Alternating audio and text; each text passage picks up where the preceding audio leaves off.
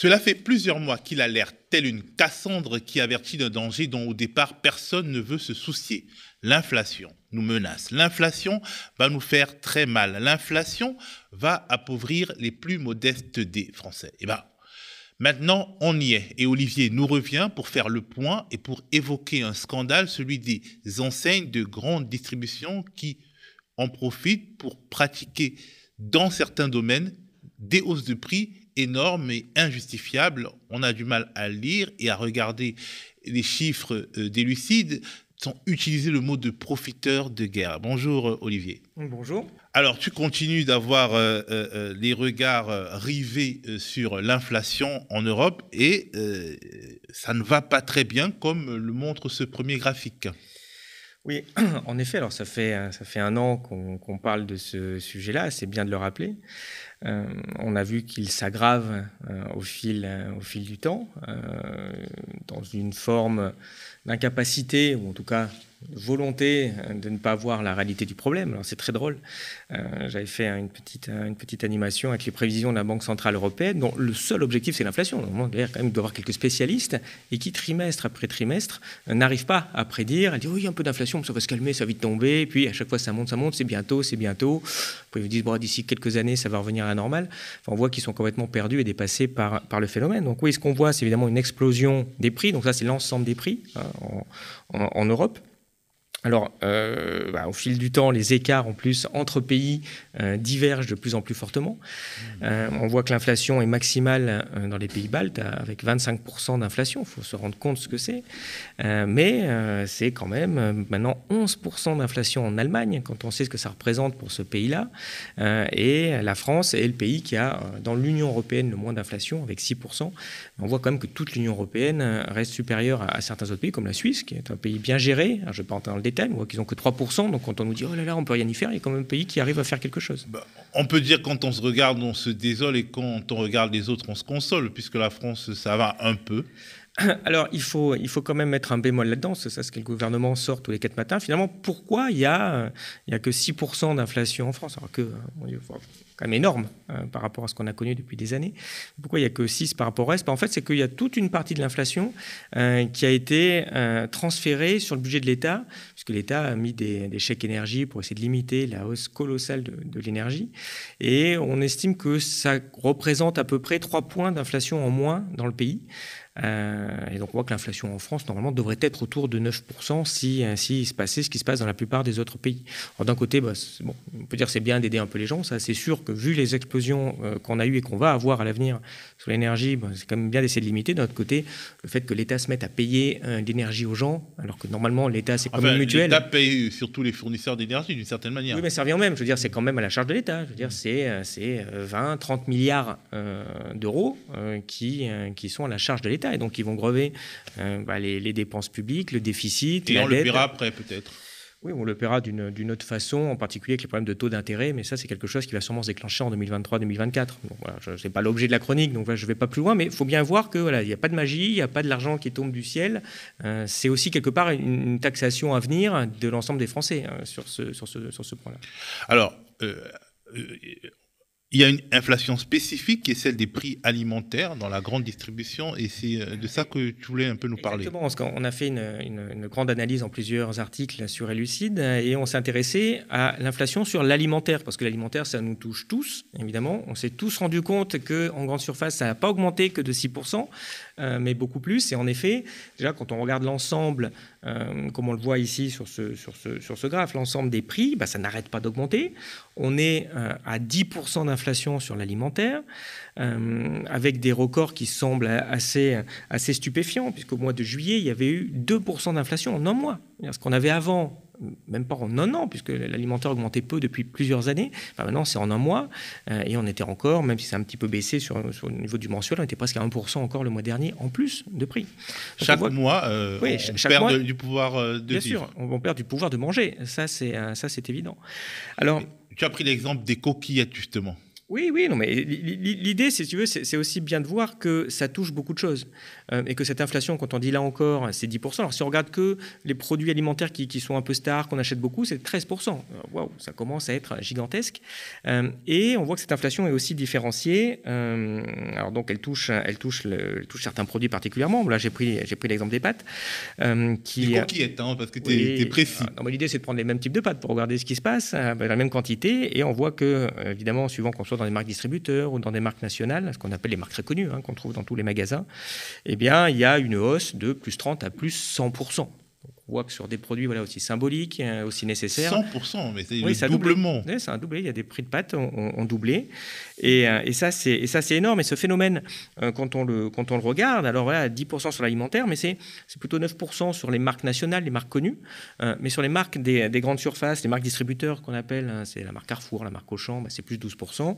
Et sur les marques premier prix, c'est 15%.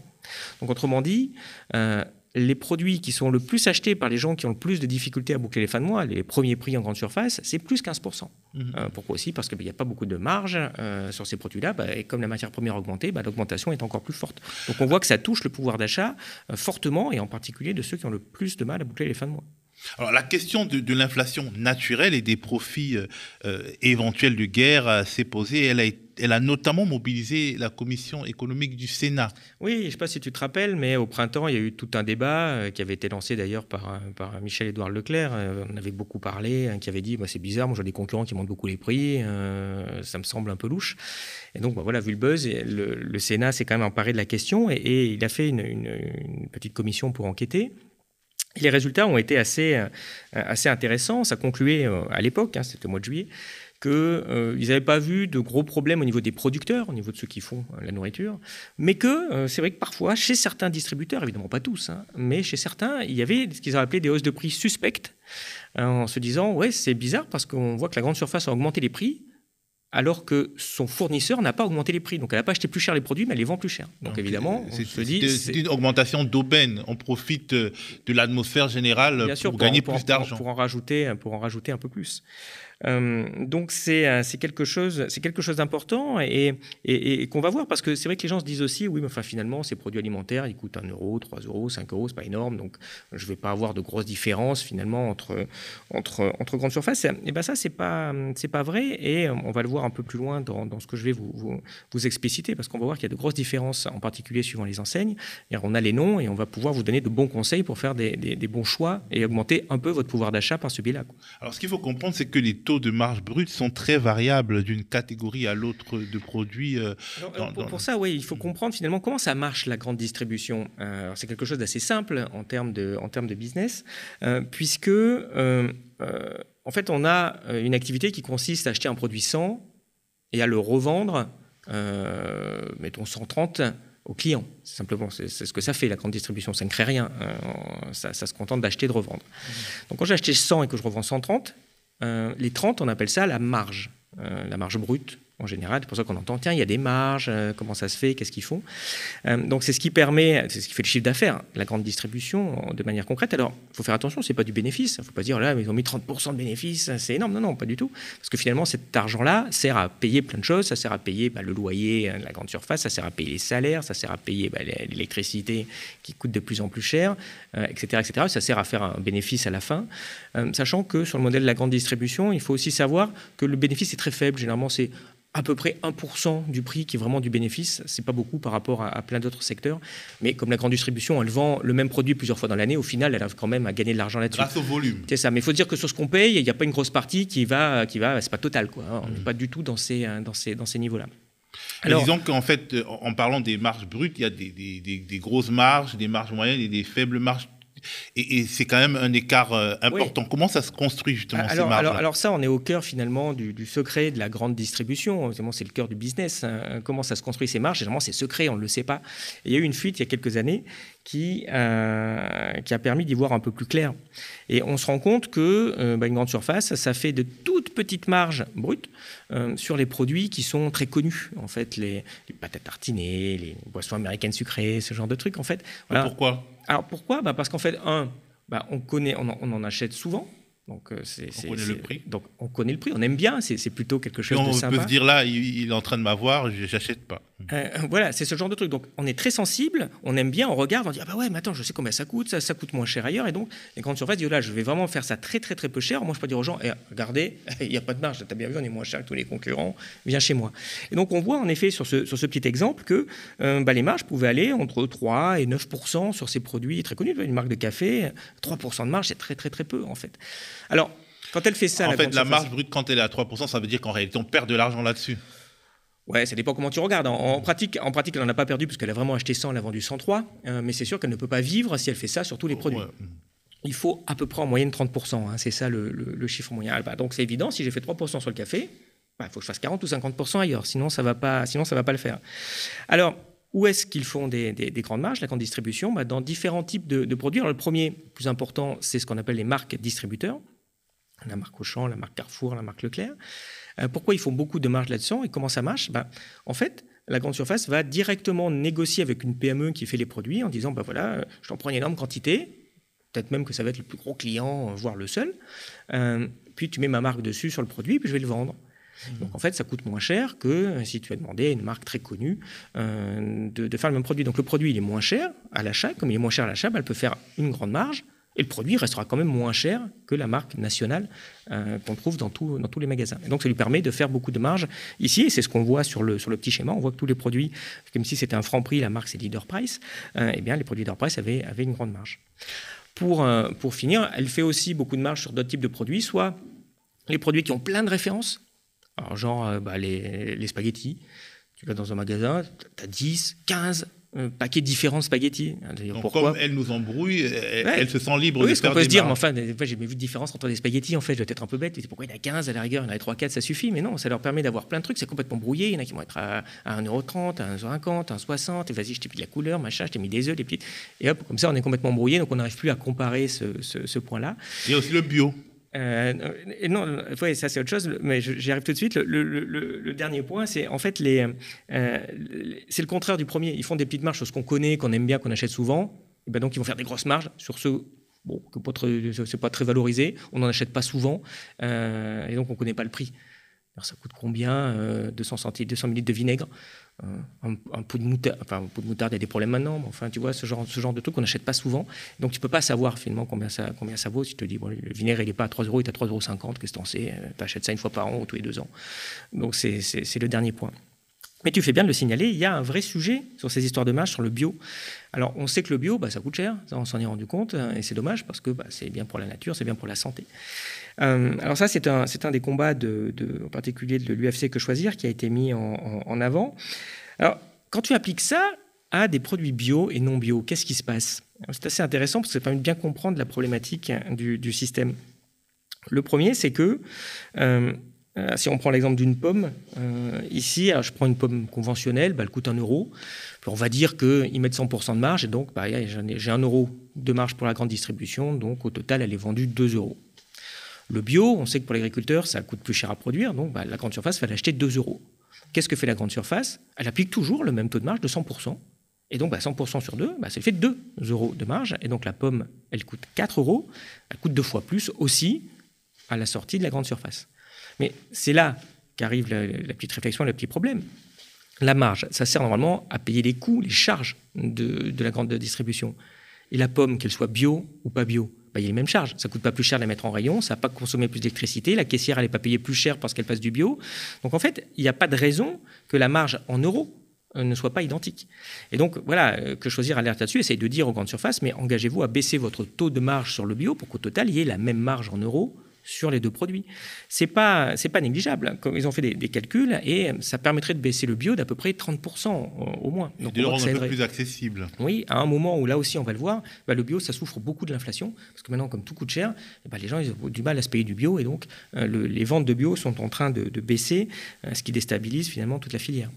Ah, parce que peut-être que aussi la grande distribution se dit le bio euh, s'adresse à une clientèle qui a les moyens d'investir dans l'alimentation et donc on peut augmenter les marges sans pour autant baisser les volumes. Oui, oui mais en termes d'inégalité, il n'y a pas tant que la santé ce soit, ce soit aussi que pour les, euh, que pour les cadres. Parce qu'après, ça ne serait rien de dire, ben regarde, les cadres, ils vivent plus longtemps que les ouvriers. Ouais, bah oui, mais c'est bah. Ce sont les limites bah, bah, justement du système. Donc c'est un vrai combat en fait de, de, faire ça. Parce que derrière, si tu veux, les, grandes surfaces, elles, essayent de nous, dans ce débat-là, de, de, nous embrouiller en fait, de dire, ben non, mais moi j'applique la, la même marge sur le bio et pas le même bio. Hein, tu appliques le même taux de marge, mais pas la marge en euros. Elle est évidemment plus chère euh, et plus importante sur le bio. Alors, une loi votée en, 2018 n'a pas vraiment euh, arrangé les choses, c'est la loi Egalim. Exactement. Euh, donc, il y a toutes les chances que personne n'en a entendu parler. pourtant, vous envoyez tous les jours les effets quand vous faites, quand vous faites vos courses. Et ça, c'est encore tellement kafkaïen qu'il faut, qu'il faut expliquer ça aux gens. C'est vraiment important. on, a, on a ici le, pense, un bel exemple du, macronisme euh, triomphant. Et donc, ils se sont dit en 2018, bon, il y a un problème euh, avec les, pour les agriculteurs, pour certains producteurs, surtout les PME dont je parlais tout à l'heure, ils ne gagnent pas assez d'argent.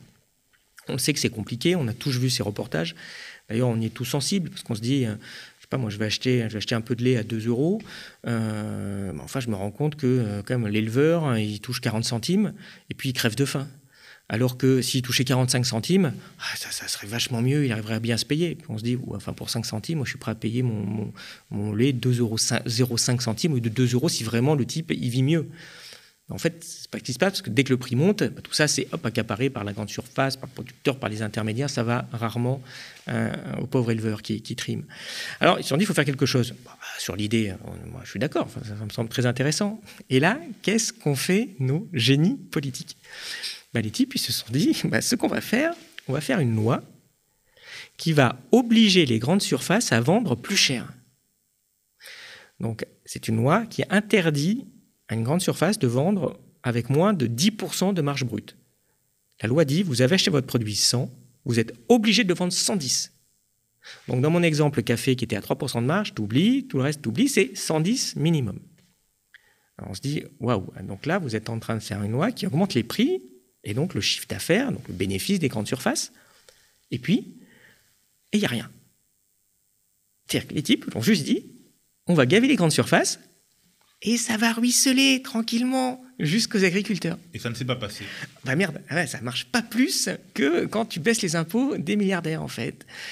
Oui, ça n'a évidemment pas marché, ce truc-là. Attention, si, il y a des trucs qui ont marché, ça coûte plus cher. Hein. Donc en 2019, la loi est rentrée en, en vigueur au 1er janvier 2019. Tout 2019, il y a eu une augmentation des prix qui a été relativement limitée pas plus de, un peu plus de 1% d'augmentation de prix, mais avant il y avait zéro, hein, ça n'augmentait pas l'alimentaire depuis plusieurs années. Euh, et surtout, en fait, ça a baissé 3% les volumes, c'est-à-dire que les prix ont augmenté, les gens ont moins acheté euh, de, ces, de, ces, produits alimentaires. Et les agriculteurs n'ont pas plus gagné. Et eh ben, au final, eh ben, il y a eu euh, encore une, petite commission d'enquête du Sénat qui aime bien faire des petites piques au, gouvernement, et puis qui a regardé, et puis qui a dit, je, je le cite, les agriculteurs n'ont pas pour l'instant et de l'accord unanime des acteurs ressenti un quelconque effet de la loi. Donc c'est étonnant, mais l'argent, il, est resté, euh, il est resté bloqué au niveau des, grandes surfaces. il n'est pas forcément parti non plus, il ne faut pas le penser en bénéfice comme, comme d'autres. En fait, comme ça a monté les prix de l'alimentaire, bah, ils ont baissé les prix d'autres produits, euh, les savons, machin, pour essayer tu vois, de garder les gens, de faire en sorte que euh, ça attaque pas trop aussi le, pouvoir d'achat de leurs clients, parce que sinon bah, ils vendent moins.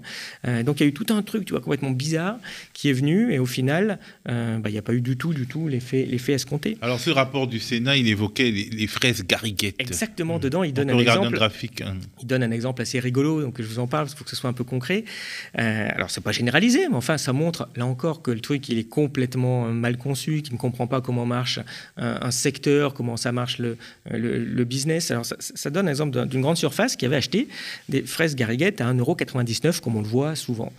Alors, en fait, la grande surface achetait ça 1,99€ au producteur et le vendait 1,99€. Zéro marge. Pourquoi? Parce que c'est ce qu'on appelle un produit d'appel. Donc elle mettait ça sur ses prospectus dans ta boîte aux lettres. Ouais, 1,99€, viens chez moi, c'est pas cher. Et puis, bon, les gens, ils sont sensibles. Ah ouais, moins de 2 euros, c'est un symbole, j'y vais. J'y vais, j'achète d'autres choses aussi. J'achète évidemment d'autres choses, où là, il y a de la marge pour la grande distribution. Parce que quand on s'est tapé les retours on ne va pas le faire juste pour une barquette de fraises. Alors, la loi Egalim arrive. Normalement, la barquette à 2 euros, elle devait passer à 2,20 euros. C'était ça la loi ça aurait pu se passer comme ça. Ça s'est passé comme ça dans certaines grandes surfaces. Mais ici, dans cet exemple, la grande surface, elle a dit, mais ta barquette à 2,20 euros, moi, c'est plus un produit d'appel. Les gens vont pas venir, m'intéresse pas. Bon, j'en veux pas. Tu peux, les garder. là, euh, le producteur qui a son champ de fraises, là, qui va bientôt pourrir sur pied, il était très embêté. Et donc, au final, la grande surface, elle a fait pression sur, l'acheteur, enfin sur le, producteur, pardon, pour qu'il baisse de 10% son, son, prix de vente. Et donc, au final, bah, elle les a achetés 1,80 au lieu de 1,99 euh, pour pouvoir le vendre au final avec la loi Egalim, avec les 10% de, de, plus, euh, 1,99 Donc en fait, on a fait une loi pour que le producteur il touche plus d'argent, et au final, dans cet exemple-là, il a touché 10% de moins. Donc c'est sûr que c'est jamais que te disent ne votez plus rien, laissez-nous tranquilles, merci. Donc voilà, ça montre finalement, mais tu vois, cet exemple il est caricatural, ça s'est pas passé comme ça partout, mais en général, on a tous payé plus cher ça a complètement déstabilisé le marché et moi, j'ai pas vu les agriculteurs vivre beaucoup mieux. Et ils le disent d'ailleurs sur ce, sur ce point-là. Donc on voit qu'on est dans un système qui est, qui est, complètement pervers et que l'inflation, évidemment, euh, attaque de, de, plus en plus. Alors, euh, pour revenir justement à l'inflation constatée euh, dans le secteur alimentaire ces derniers temps, tu as toi-même fait un relevé de prix dans un casino et tu as découvert des hausses de prix très importantes entre février et juillet 2022. Exactement, on a joué un peu Sherlock Holmes parce que c'est bien de voir des, chiffres sur l'INSEE, mais c'est mieux d'aller voir ce qui se passe vraiment au supermarché. Et donc oui, on a regardé, euh, on a fait un relevé de prix assez, assez détaillé sur plein de, sur plein de, sur plein de choses. Bon, on ne présente que quelques-uns, hein. vous en trouverez d'autres sur le site Elucide qui parle, qui parle de ça. Mais par exemple, j'ai constaté sur le paquet de riz, tu vois, qui est très connu, beaucoup de gens achètent, ah bah c'est plus 20% quand même entre février et juillet. Quatre mois. Ah, ouais, c'est, ah oui, c'est quand même robuste la, la hausse. Un autre exemple, la viande. Mhm. Ah bah, plus 27%. Ah, on commence à se dire, ah oui, c'est. Et puis à l'époque, on était qu'à 7-8% encore d'inflation annuelle. Ah, il y a quand même des gros écarts sur plein de produits. Je donne un dernier exemple, les céréales du petit déjeuner, aussi avec un des exemples, plus 45% le, paquet en quelques, en quelques mois. Donc on voit que c'est généralisé, je ne vous passe pas les autres, mais c'était pareil sur la farine, c'était à peu près tout. J'ai pas vu beaucoup de choses qui n'ont pas fortement augmenté. Alors, je me dis, tiens, c'est bizarre ce truc-là par rapport à la statistique officielle dont on, dont on dispose. Et tu te demandes, est-ce que ce n'est que la guerre, l'inflation, le contexte oui, international Au début, on va se dire, ah bah ouais, dis donc, voilà, la guerre en Ukraine. ça s'en prend cher quand même, c'est inflation, ouais, c'est ça, guerre en Ukraine. Je ne l'ai pas dit sur le premier graphique, mais euh, vous remarquez que la plupart de l'inflation, elle est venue avant la guerre en Ukraine d'ailleurs. Mmh. Mais oui, c'est ce qu'on te raconte. Alors tu dis, bon, ok, ça prend cher quand même, l'inflation. Et je me mets à faire un petit comparatif, non plus dans le même casino entre, entre, entre, février et juillet, mais au mois de juillet, entre casino et d'autres euh, enseignes. Et là, je découvre des écarts surréalistes. C'est-à-dire que le même paquet de riz, vous voyez, bah, quand il était au prix que je vous ai montré tout à l'heure, il est 76% plus cher que chez Édouard Leclerc. Hmm. Ah ouais ça veut dire qu'on ne peut pas accuser un facteur extérieur en tant que tel. On peut, peut-être, oui, en partie, mais tu dis, ah, c'est bizarre parce que euh, là, chez Edouard Leclerc, ils n'ont pas monté aussi, aussi, aussi, aussi fortement le, prix. là aussi, vous trouverez d'autres exemples sur Elucide, mais je vous en donne un où cette fois, j'ai fait un relevé euh, sur, plein de, sur le même produit chez plein de distributeurs. Et là, on voit des trucs quand même délirants sur un plat cuisiné, qui en plus plutôt bon pour la santé, ce dont on disait tout à l'heure. Euh, il coûte à peu près 3 euros chez Leclerc, il coûte presque 7 euros chez Casino. C'est même 4 euros de plus euh, chez Casino et chez les autres concurrents est plutôt autour de 5. Donc on, voit que les écarts de prix, ils sont, ils sont surréalistes. Moi, je dois avouer que quand j'ai commencé ce truc-là, euh, je ne pensais pas euh, qu'il y avait des écarts aussi importants. Je vais y revenir tout à l'heure, je vais vous montrer ce qui s'est passé depuis, depuis plusieurs années. Mais on voit qu'il y a vraiment quelque chose qu'il faut bien comprendre au niveau des enseignes. Et, et, pour ça, ce que je vous propose, c'est de vous expliquer finalement comment marche la grande distribution en France au niveau de ces, de ces enseignes. Parce qu'il y a trois modèles différents. Euh, que les gens ne, ne, maîtrisent pas forcément bien. Donc voilà, c'est ce qu'on vous montre, c'est ce qu'on vous montre ici. En fait, toute la grande distribution en France, c'est à peu près 10 groupes. Hmm. Voilà, tu vas retrouver à peu près tous les grands magasins, évidemment, qu'on connaît tous. Et, ces 10 groupes, ils, se, ils, se, scindent donc en trois, en trois modèles. Le premier, euh, c'est le modèle qu'on appelle coopératif. Donc, pour faire simple, c'est les Édouard Leclerc, c'est les Intermarchés, c'est les Super U. C'est-à-dire. Alors, qu'est-ce que ça veut dire coopératif? Bah, ça veut dire que quand tu vas dans un magasin, Leclerc ou Super U, le magasin, c'est la propriété de quelqu'un. Comme toi, comme moi, vas-y, viens, on se lance, on fait notre supermarché. Ça amène l'argent, il faut un peu, mais c'est mon supermarché. Mais quand j'ai fait mon supermarché, je vais dire, bon, je vais rejoindre un groupement. Et puis comme ça, en fait, euh, je vais avoir une centrale d'achat qui va me vendre des produits, puis je vais marquer Édouard Leclerc dessus. Mais c'est mon magasin. Et ça veut dire qu'en fait, je peux, moi, Théophile Kouamou, avoir un magasin Édouard Leclerc. Et il est à toi. et si derrière, il y a de l'argent au final du bénéfice, il est à toi. Ok, ça c'est le premier modèle, le modèle coopératif. Mais voilà, j'ai mis une marque pour regrouper l'ensemble. C'est des groupements, en fait. Ça marche, ça marche comme ça. Euh, le deuxième modèle, c'est le modèle coopératif. Non, le modèle. Euh, pardon, c'est le modèle, euh, c'est pardon, c'est le modèle intégré qu'on appelle. Et donc ça, c'est les modèles de, de, de Carrefour, c'est le modèle d'Auchan, c'est le modèle de Casino. Quand tu vas dans un magasin, ce magasin est la propriété bah, de la multinationale en question. Donc tous les magasins Carrefour appartiennent tous à Carrefour. Ce sont des succursales euh, qui sont détenues par cette multinationale, qui d'ailleurs en a aussi à l'étranger, qui est cotée en bourse, etc. Donc sur laquelle la pression euh, actionnariale euh, va être beaucoup plus forte, surtout chez Carrefour et, Casino, puisque là, c'est vraiment bah, c'est coté en bourse, donc il faut cracher, cracher de l'argent.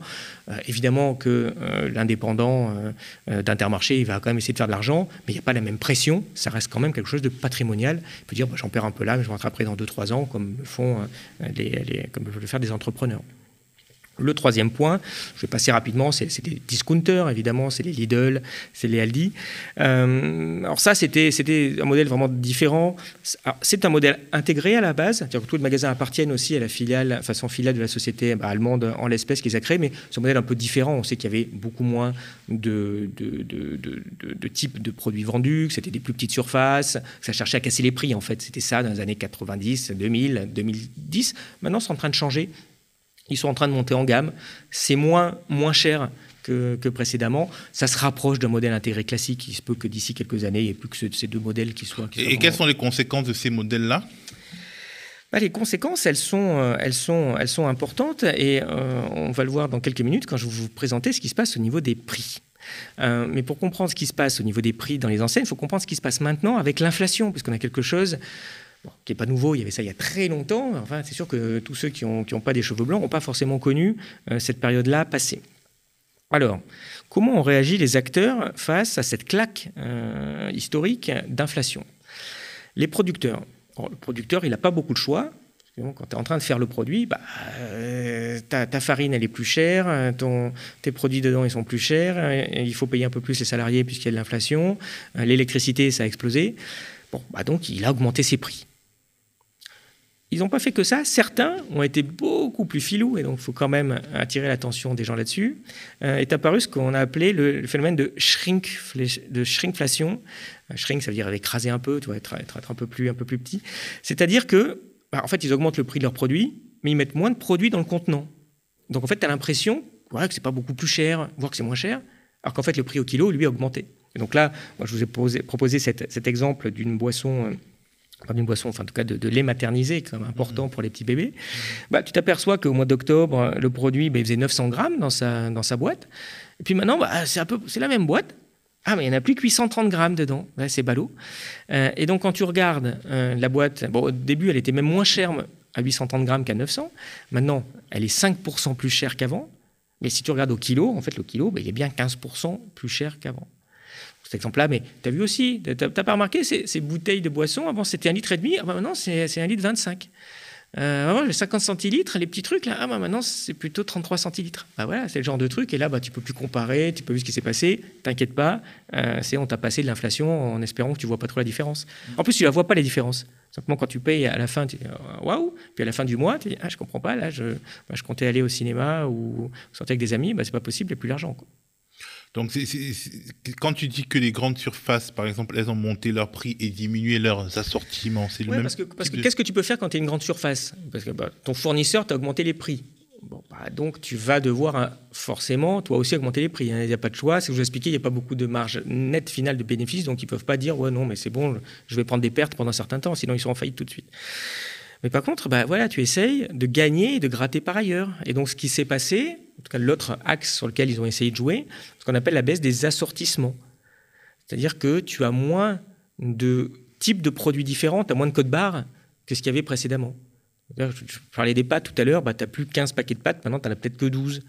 Puis tu as remarqué peut-être que le produit que tu aimais bien, bah, il n'y en a plus. Mais je ne comprends pas. J'ai plus, plus cette marque-là. Ouais, tu as un truc qui ressemble, mais il n'y a plus celui que je, consommais depuis plusieurs années. Donc, c'est ce qu'on appelle les assortiments. Et donc, ils ont baissé assez fortement les assortiments. Et est-ce qu'ils y gagnent?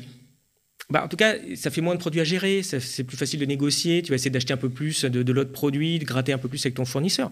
Mais tu vois, c'est pas du tout anecdotique, c'est 4% de, de, code barre en moins euh, dans une grande surface, c'est 6% dans un proxy. Le petit truc à côté de chez toi, là, pour le coup, tu as dû voir qu'il y a vraiment des produits que tu aimais bien qui sont plus là. Donc voilà, c'est pour essayer de gagner euh, de cette façon-là au, passage. Mais après, bon, on voit que ça va créer d'autres problèmes. Du coup, c'est plus vendu par le producteur, donc ça va faire des pertes au producteur, euh, donc ça va sinistrer un peu la, filière, la filière de, production, et ça va peut-être faire des licenciements chez le producteur.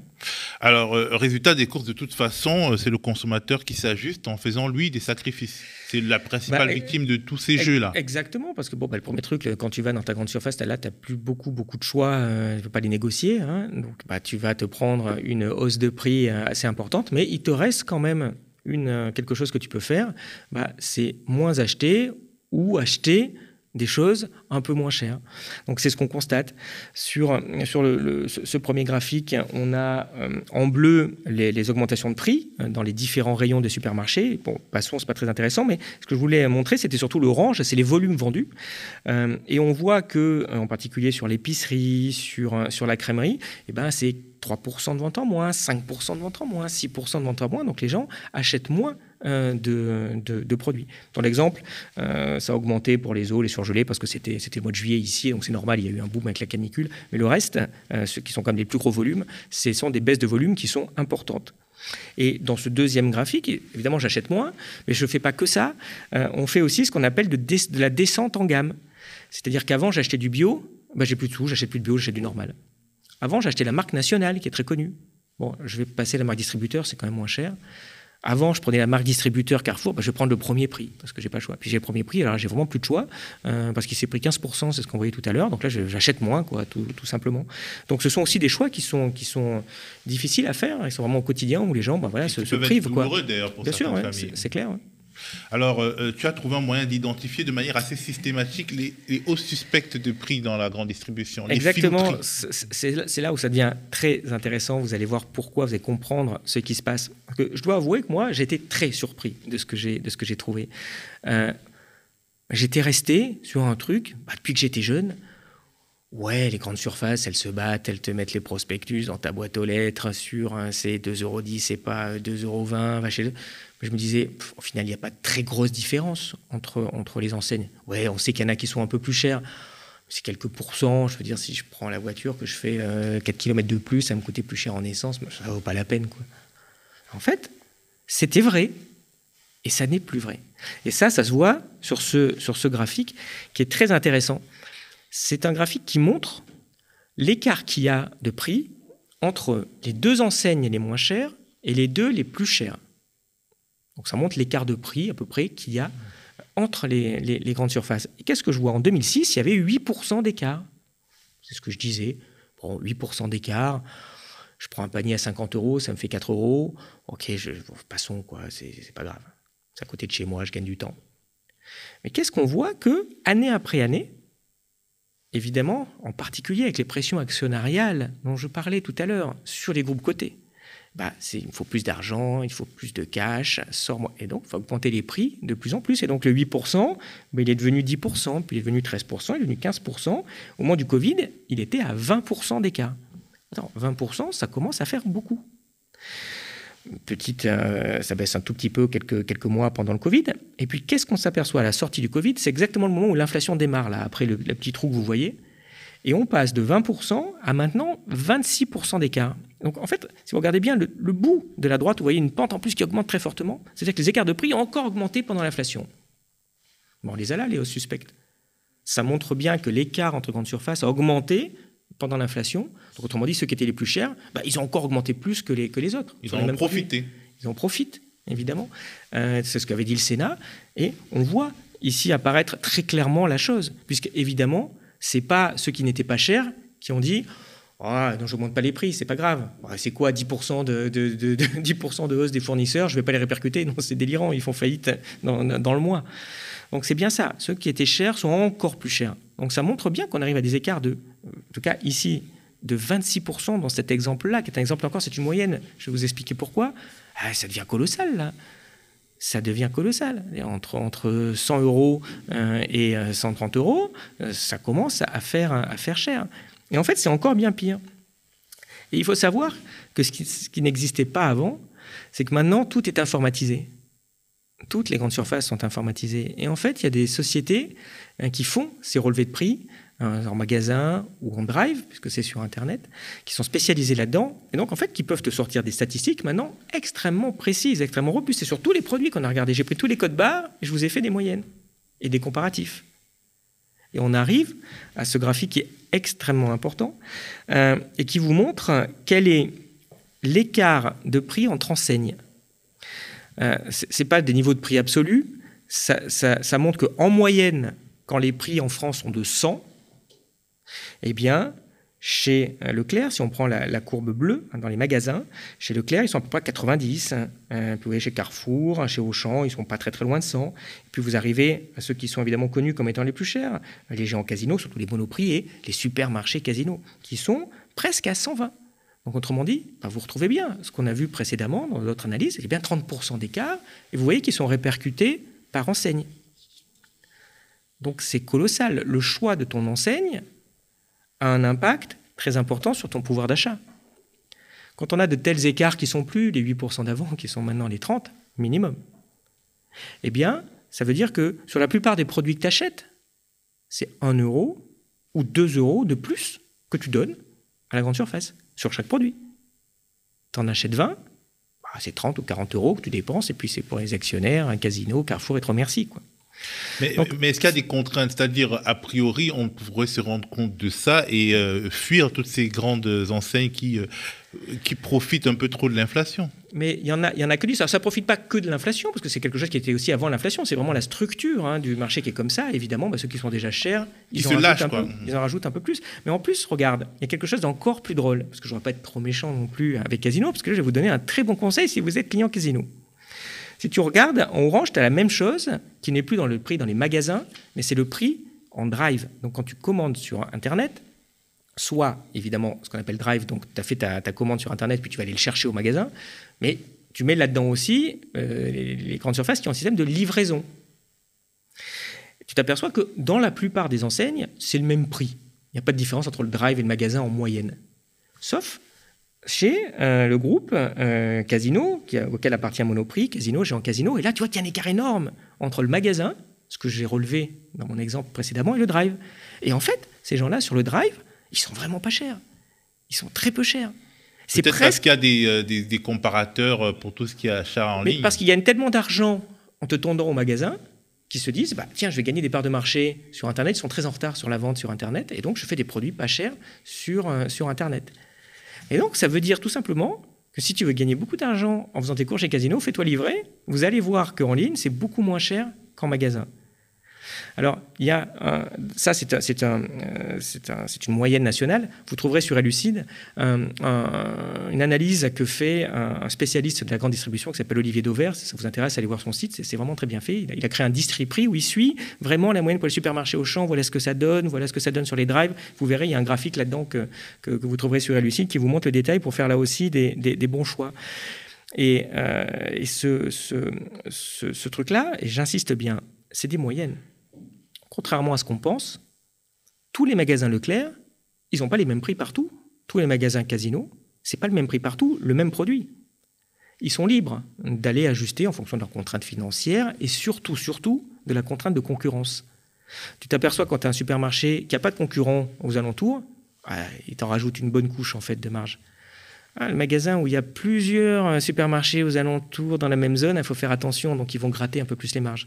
Donc quand on dit c'est 30% d'écart, c'est la moyenne. Hein. parce que si je prends le moins cher des Leclerc et le plus cher des casinos, oh, tu vas être à 50-60% d'écart entre les deux. Hein. donc on est sur des montants qui, je répète, pour les gens, euh, sont vraiment très importants. Donc c'est un vrai levier pour essayer de gagner du pouvoir d'achat, bah, c'est simplement en choisissant le bon, le bon, le bon magasin. Et donc j'en profite pour faire une petite, une petite publicité euh, là-dedans, puisque en fait, sur Lucide, on a reçu, elle fait une interview du, du, directeur de l'UFC Que Choisir. Et justement, c'était très intéressant parce qu'ils ont fait un bel outil qui est gratuit vous pouvez aller le voir. Euh, on vous mettra en, description le, lien de la vidéo. Et en fait, vous, allez voir supermarché par supermarché le niveau de prix qui est pratiqué, parce que je vous dis, ça dépend aussi de la densité en supermarché de votre, de votre région. Donc vous tapez où vous êtes et ça vous montre le supermarché, puis on vous dira Tiens, celui-là il est rouge, celui-là il est vert, est-ce qu'il est moins cher, l'autre est plus cher? Vous verrez même, euh, comme dans ce petit exemple, ce que ça donne euh, par grand rayon en fait les, écarts. Donc il y a des moyens, tu vois, de, devenir un consommateur responsable, de faire des belles économies très facilement en faisant les bons choix. Alors, euh, on, a parlé beaucoup des stratégies de, ces grands groupes euh, pour gagner euh, le plus d'argent possible, mais tout cela se déroule sur un, terrain où, bah, en fait, la, les, Français, certains Français ont vraiment faim, certains ne mangent pas à leur faim. des, familles ne mangent pas à leur faim. Bien sûr, parce qu'on parle quand même de, la nourriture hein, des, gens, et bah, ça encore, hein, c'est un truc, hein, ça va pas te faire la une là chez, chez CNews, mais euh, tu as en France un Français sur cinq qui ne mange pas à sa faim, qui est obligé de se priver de nourriture parce qu'il n'a pas les sous pour, faire, pour manger comme il voudrait. Et ça, c'est la moyenne. Si tu regardes, c'est un jeune sur trois. C'est un employé sur trois. C'est un smicard sur trois. Donc, euh, faire les bons choix, euh, pour ces personnes-là, c'est pas juste un petit plaisir en plus, tu vois. C'est pas, pas le petit bonbon que je vais payer moins cher. Hein. C'est vraiment manger à sa faim au quotidien. Et ça, par exemple, la, question de, ces euh, marges excessives, de ces marges étranges, euh, bah, il est très difficile d'imaginer qu'elle sera portée à bras le corps par les grands médias et pourquoi. Bah, bien sûr, si tu veux, ça aussi c'est quelque chose moi qui m'a qui m'a choqué comme souvent, tu te rends compte quand tu es obligé de, retrousser les manches, puis d'aller creuser, c'est un travail, c'était des semaines de travail ça, mine de rien. Puis tu arrives à la fin, tu vois les résultats et tu dis, ouais mais enfin, bon, Ok, c'est du boulot pour trouver, pour faire quand même quelques graphes sympas qui parlent aux gens, mais c'est pas confidentiel. Hein. Tu les trouves ces données, euh, les données entre grandes surfaces là que je te présente, tu les trouves. Oui, mais pourquoi on me les a jamais montrées Oui, mais pourquoi on me les a jamais montrées en fait? Pourquoi? Il n'y a pas un grand média qui m'a dit bah tiens regarde c'est cette marque là. Qui ont plus de moyens que lucide. Oui, non mais c'est ça quoi. Et, puis tu regardes et puis tu dis ouais mais euh, attends euh, peut-être que la différence c'est que nous comme vous hein, on est on est un média indépendant. Moi, je peux dire ce que je dis sur Casino, et je peux sur Carrefour, sur machin, sur Leclerc, je m'en fous. je donne une information aux gens. Ce que les gens ne savent pas, c'est que euh, sur ce dernier, dernier graphique, bah, c'est que la grande distribution, c'est le premier annonceur publicitaire de France de très loin. C'est presque 20% des dépenses publicitaires du pays. Donc c'est sûr que tu vas quand même pas trop te fâcher avec, euh, avec, avec ces gens-là. Donc tu vois, ces informations qui sont importantes pour les gens, bah, tu as intérêt à avoir quelques médias indépendants euh, pour les tenir. Quoi. Donc euh, c'est sûr que les gens, il bah, faut qu'ils soutiennent le média, il faut qu'ils soutiennent Elucide. Euh, on a vraiment besoin de, soutien financier, d'abonnement pour qu'on vous donne ces informations qui, vous, bah, qui changent la vie, en tout cas qui vous aident sur votre, sur votre pouvoir d'achat. Merci à toi, en tout cas, Olivier, pour cet éclairage. Voilà. Euh, est-ce que, avais une dernière chose à dire Est-ce que je peux juste dire une dernière chose? Évidemment qu'on est tous en train d'essayer d'avoir des abonnements, surtout dans, les temps qui sont difficiles. Mais si vous ne pouvez pas, il y a un truc qui peut vraiment nous aider, qui est extrêmement simple. C'est au moins abonnez-vous à la chaîne YouTube, c'est gratuit avec la petite cloche, et au moins vous pourrez suivre nos publications, nos vidéos. C'est quelque chose qui nous aide énormément. Merci beaucoup. Merci. Euh, bon, toujours debout, c'est fini pour aujourd'hui. On rappelle que le média est lucide, donc ne vivent que des abonnements et des dons de celles et ceux qui considèrent que le journalisme indépendant est important pour défendre nos libertés, nos droits, la démocratie et l'intérêt général. Si vous en avez les moyens, sautez les pas, soutenez-nous, abonnez-vous.